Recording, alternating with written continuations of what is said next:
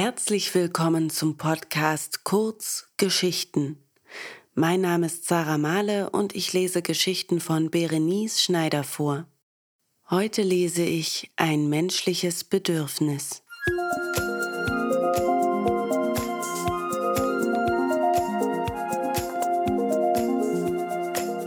Es ist später Nachmittag. Im Speisezimmer rascheln Zeitungen. In der Küche nebenan klappert Geschirr. Georg blättert durch die Seiten des Politikteils.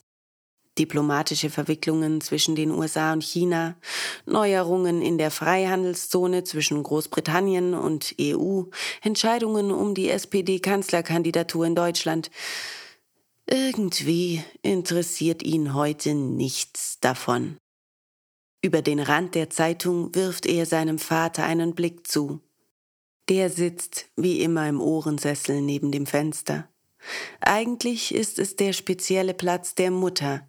Nur diese Stunde der Zeitungslektüre zwischen der Kaffeezeit und dem Abendessen gehört er ihm.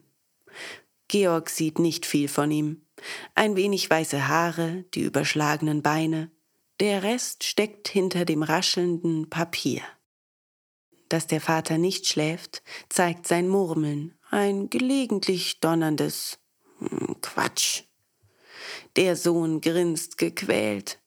Er sieht schon das Abendessen vor sich und die geharnischten Reden des alten Herrn zu diesem und jenem Thema.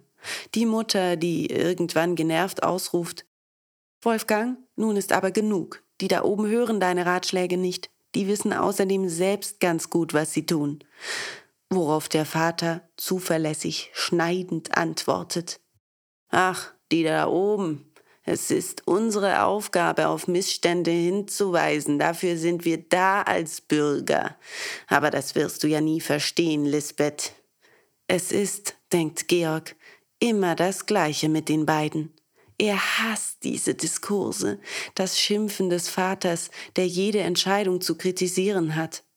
Hinter seiner Zeitung verdreht Georg die Augen. Da stupst ihn etwas an. Zwei winzige Pfötchen lehnen sich gegen seinen Unterschenkel, etwas dotzt gegen seine Knie. Nun grinst er und legt die Zeitung ab. Er greift unter den Esstisch, zieht ein Schlappohr durch die Finger. Von unten brummt es selig. Die Pfoten an seinem Bein schwanken leicht, treten umher, finden neuen sicheren Halt. Nun schmatzt es, stöhnt beinah, Georg lacht auf und schiebt den Stuhl zurück.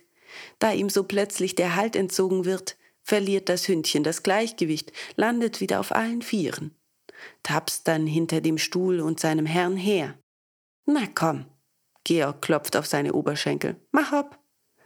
Das schwarze Knäuel zu seinen Füßen trippelt ein bisschen auf der Stelle, bringt sich in Stellung dann, wie vom Katapult losgeschleudert, fliegt die Hündin durch die Luft und landet punktgenau auf seinen Beinen. Dort schwankt sie, würde wohl den Halt verlieren und auf der anderen Seite wieder zu Boden stürzen, aber Georg hat längst nach ihr gegriffen und stützt sie. Schon entwindet das Tier sich ihm, streckt sich kurz und schlägt sein Kinn, das er nicht rechtzeitig in Sicherheit bringen kann. Danke, Hella, danke. Leg dich hin.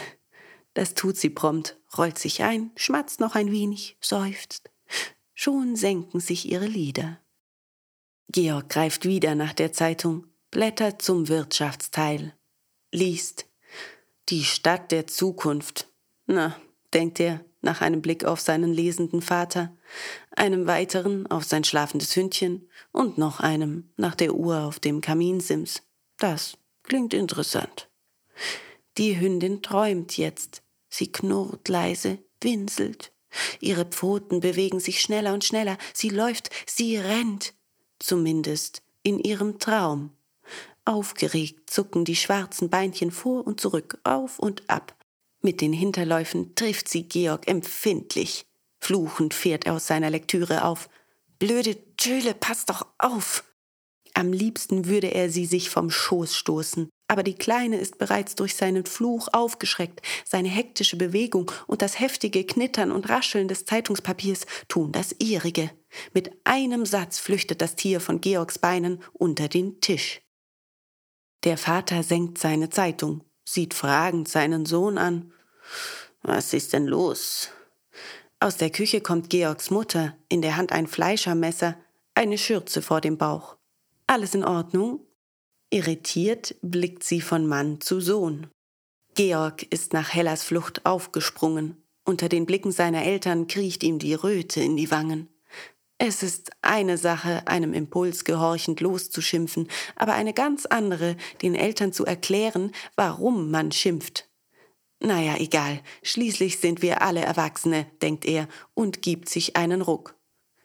Das blöde Viech hat geträumt und mir dabei in die Eier getreten, grollt er, wirft dann seiner Mutter einen empörten Blick zu, denn sie lacht. Beleidigt kehrt Georg ihr den Rücken. Wie soll eine Frau auch die Schmerzen nachempfinden können? Sein Vater ist verständnisvoller. Ach, klagt er, ach, das hat sie doch nicht so gemeint, Georg. Sie hat das sicher nicht absichtlich gemacht. Er schüttelt besorgt den Kopf. Ach, aber das ist doch ärgerlich. Sowas tut weh, ja. Was macht man denn da nur am besten? Der hilfesuchende Blick, den er seiner Frau zuwirft, wird unwirsch. Also, äh, Lisbeth, das ist wirklich nicht zum Lachen. Sehr verweisend klingt das, und Lisbeth lacht gleich noch ein wenig mehr. Ach, so schlimm ist es gar nicht beschwichtigt jetzt der Sohn. Bloß keinen Streit zwischen den Eltern provozieren, denkt er. Sie streiten zwar nicht oft, wenn aber dann umso heftiger, und eigentlich hatte er sich auf ein friedliches Wochenende zu Hause gefreut, ist darum nicht zum Junggesellenabschied von Johannes gegangen, hat eine ältere Verpflichtung vorgeschwindelt. Er brauchte einfach mal ein wenig Ruhe im ganzen gesellschaftlichen Trubel der Nachweihnachtszeit. Im Übrigen war es ja eigentlich wirklich komisch, denkt er nun mit einem halben Grinsen. Er lacht jetzt selbst, allerdings über etwas ganz anderes. Ihn amüsiert sein Vater vielmehr. Du bist so ein undankbarer Mensch, schimpft er im stillen. Papa ergreift für dich Partei und du lachst über ihn. Seine Mutter unterbricht seine Gedanken. Sie hat sich wieder gefasst. Gut, meint sie und kehrt in die Küche zurück. Wenn es gar nicht so schlimm war, kann ich mich ja weiter um die Rouladen für morgen kümmern. Die kochen ja nicht von alleine. Wolfgang wirft seinem Sohn einen zweifelnden Blick zu. Ist ihm vermutlich unangenehm, denkt er und versteht das auch. Ihm wäre es auch nicht recht, wenn seine Angehörigen so über sein, nun ja, gemächt nachdächten. Er räuspert sich und greift wieder nach der Zeitung sammelt sie umständlich auf, schüttelt sie zurecht, bis sie knitter und faltenfrei vor seinem Gesicht aufragt. Brummelnd sucht er die Stelle, an der er unterbrochen wurde. Auch Georg vertieft sich wieder in den Artikel über die Stadt der Zukunft. Der Beitrag ist tatsächlich interessant, denkt er. Das Hündchen Hella hockt noch immer unter dem Esstisch. Sie sitzt ganz korrekt, die Hinterpfoten nebeneinander aufgestellt. Der kleine Hintern schwebt genau darüber, ein paar Zentimeter in der Luft, die Vorderpfoten Seite an Seite aufgereiht davor. So sitzt sie nur, wenn sie sich schlecht behandelt fühlt. Sonst lümmelt sie mehr auf der einen oder anderen Hinterbacke, die Beine seitlich weit von sich gereckt oder gleich ganz auf der Schwanzwurzel, fast wie ein Mensch. Die Hinterpfoten dann im V lang vor sich ausgestreckt. So hockt sie eine Weile unter dem Tisch und schmollt, die Stirn streng gekraust. Aber keiner der Männer beachtet sie. Schließlich steht sie auf, wandert zur Terrassentür und stellt sich davor. Nach fünf Minuten steht sie noch immer dort. Die einzigen Geräusche im Zimmer sind ein gelegentliches Umblättern und die empörten Quatsch Ausrufe von Wolfgang. Aus der Küche tönt Zischen und Deckelscheppern.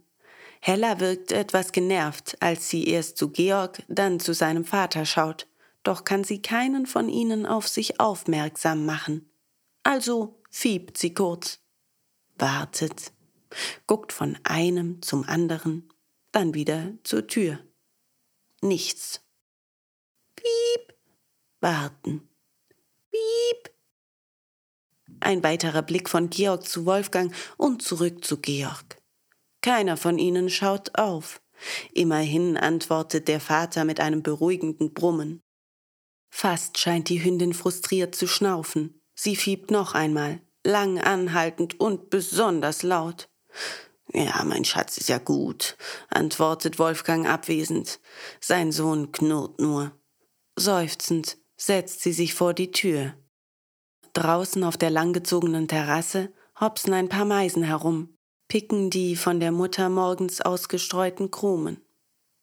Ein klirrender Ostwind kommt die Berge hinabgepfiffen, zerrt an den nackten Zweigen von Büschen und Bäumen. Die Hündin sieht, wie die Vögel ihr Gefieder aufplustern.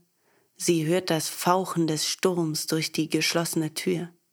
So hockt sie eine Weile da, verfolgt das Geschehen im Garten, als sei es eine besonders spannende Sendung im Fernsehen. Ihre kleinen Ohren zucken mal hierhin, mal dorthin. Das Köpfchen wandert erst nach rechts, dann nach links.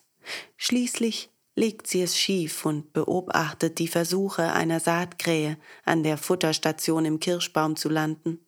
Immer wieder fliegt sie darauf zu, streckt die Füße aus, bremst mit weit ausgebreiteten Flügeln und wird von einer Windböe weitergetragen. Einmal bekommt sie den kleinen, mit Fett und Kernen gefüllten Drahtapfel zu fassen. Sie zieht ihn ein Stück mit sich, als sie erneut vom Wind davongetragen wird. Hellas Augen verfolgen jede dieser Bemühungen. Auch ihr Herrchen hat zufällig von der Zeitung aufgesehen. Der Beitrag über die Stadt der Zukunft ist zu Ende. Wirkliche Erkenntnisse hat Georg nicht daraus gewonnen.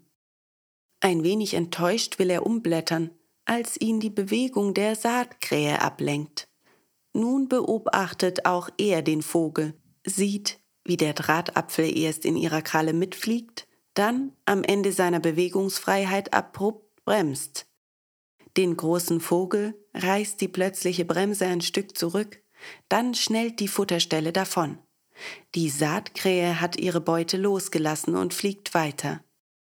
Bald ist sie aus Georgs und Hellas Blick verschwunden. Sie ist natürlich viel zu groß für den Drahtapfel, kommentiert der Sohn. Ihm tut der riesige Vogel leid. Seit Wochen friert es. Fressen gibt es für ihn in der Natur kaum noch.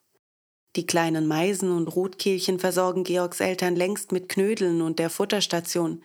Aber was wollen die großen Tiere wie die Krähen haben? Er seufzt auch, wie sein Hündchen vor ein paar Minuten. Papa? Er wirft dem Vater hinter der Zeitung einen Blick zu. Mhm. Wolfgang ist im Sportteil angekommen. Da lässt er sich ungern ablenken. Ihr braucht eine größere Futterstelle für die Krähen und so. Hm, was meinst du? Nun lässt der Vater die Zeitung sinken. Eben so weit, dass er über ihren Rand seinem Sohn einen Blick zuwerfen kann. Hella schaut interessiert. Sie dreht den Kopf, blickt von Vater zu Sohn. Wieder legt sie das Köpfchen schräg, so als hörte sie ihrer Unterhaltung gespannt zu. Die Futterstation, der kleine Drahtapfel, den ihr immer in den Kirschbaum hängt. Eben hat eine Saatkrähe versucht, dort zu landen, aber das Dings ist einfach zu klein für sie. Wolfgang knurrt. Das ist auch gut so. Die Viecher muss man wirklich nicht durchfüttern. Papa, die haben genauso ein Recht auf Futter wie alle anderen. Der Mensch hat es ihnen schon schwer genug gemacht. Früher haben sie die Schädlinge aus den Feldern gefressen, heute spritzen wir Insektenvernichtungsmittel, rauben den Saatkrähen die Ernährungsgrundlage und weigern uns dann auch noch, sie im Winter über die Runden zu bringen. Also das finde ich unmöglich. Georgs Stimme ist ein wenig lauter geworden. Die Hündin fühlt sich dadurch anscheinend animiert. Sie steht auf, stellt sich wieder vor die Terrassentür, wedelt mit dem Schwanz und quietscht erneut. Georg faucht. Still! Der Vater brummt. Ruhig, Hella, ruhig. Das Hündchen plumpst auf das Parkett zurück. Lang ausgestreckt liegt sie nun da, die Schnauze auf den zierlichen Pfoten, den Blick fest auf die Tür gerichtet. Irgendwann, so scheint sie zu denken, muss diese doofe Tür doch mal aufgehen. Die Männer merken nichts davon. Auch Wolfgang hat die Zeitung nun ganz sinken lassen. Was für eine alberne städtische Ansicht, Georg. Du wohnst so lange nicht mehr auf dem Land, sonst würdest du so einen Unfug kaum sagen. Unfug? Der Sohn spuckt das Wort beinahe aus, der Vater nickt. Natürlich. Hast du mal gesehen, wie die Viecher in der Allee am Fluss alles vollkoten? Sie brüten in den Kastanien. Alle Bäume sind voll mit ihren Nestern und die Bänke darunter sind einfach widerlich. Da setzt sich niemand freiwillig drauf. Na toll. Wenn du mich fragst, hast du eben die perfekte Städtermeinung von dir gegeben, nicht ich, höhnt Georg. In meiner Vorstellung gehört Vogeldreck und derlei einfach zum Land dazu. Was du sagst, erinnert mich stark an die Leute, die sich das Haus in der Stadt nicht leisten können, darum aufs Land ziehen und sich dann die ganze Zeit beschweren, dass der Hahn kräht und die Erntemaschinen bis spät in die Nacht fahren. Er lacht auf. Hella bellt. Sie ist bei Georgs Ausbruch wieder aufgesprungen und hopst nun vor der Terrassentür auf und ab. Doch weder Georg noch sein Vater achten auf sie. Sie sind ganz in ihrer Diskussion gefangen. Was ist denn hier wieder los? Die Mutter steht in der Küchentür, die Schürze hat sie inzwischen abgenommen. Nun blickt sie strafend von einem zum anderen. Was zankt ihr euch nun schon wieder? Papa meint, dass man Saatkrähen nicht füttern müsse, weil sie im Sommer die Bänke zuscheißen. Georg schnauft empört, fährt dann zum Hündchen herum. Still jetzt, verflucht! Dessen Gebell ist längst ohrenbetäubend geworden. Kurz setzt es aus, beginnt aber sofort wieder. Hella hat die Schnauze voll, sie will raus. Das versteht Lisbeth. Statt sich weiter um die Auseinandersetzung ihrer Liebsten zu kümmern, geht sie durchs Esszimmer und zur Terrassentür. Sie beugt sich kurz zum Hündchen hinab und tätschelt den schwarzen Kopf. Ja, meine Süße, du willst raus, Geld? Mach dir nichts aus den beiden. Die sind nur Männer und verstehen nicht alles sofort. Dann öffnet sie die Tür, das Hündchen schlüpft hinaus. Und nun zu euch säuselt sie und dreht sich um. Ihr räumt jetzt eure Zeitungen weg, wascht euch die Hände und benehmt euch wie zivilisierte Erwachsene und nicht wie Steinzeitmenschen. Ich decke derweil den Tisch für das Abendessen. Später kannst du, Georg, dir ja was für die Krähen ausdenken. Wenn ihr wiederkommt, will ich jedenfalls nichts von Saatkrähen oder Politik hören. Meint ihr, dass ihr das schafft? Die Männer antworten nicht. Was sollen sie darauf auch erwidern? Schweigend stehen sie auf, schweigend falten sie ihre Zeitungen zusammen und räumen sie auf das Tischchen am Kamin. Und schweigend verfügen sie sich in die verschiedenen Badezimmer. Georg lacht auf, als das kalte Wasser ihm über die Finger spült. Er denkt an seine Eltern, den muffligen alten Herrn, mit dem er so häufig aneinander gerät, und die zierliche, energische Mutter, die sie beide, Vater und Sohn, immer wieder ganz leicht zur Raison bringen kann. Er lächelt. Er ist gern zu Besuch daheim.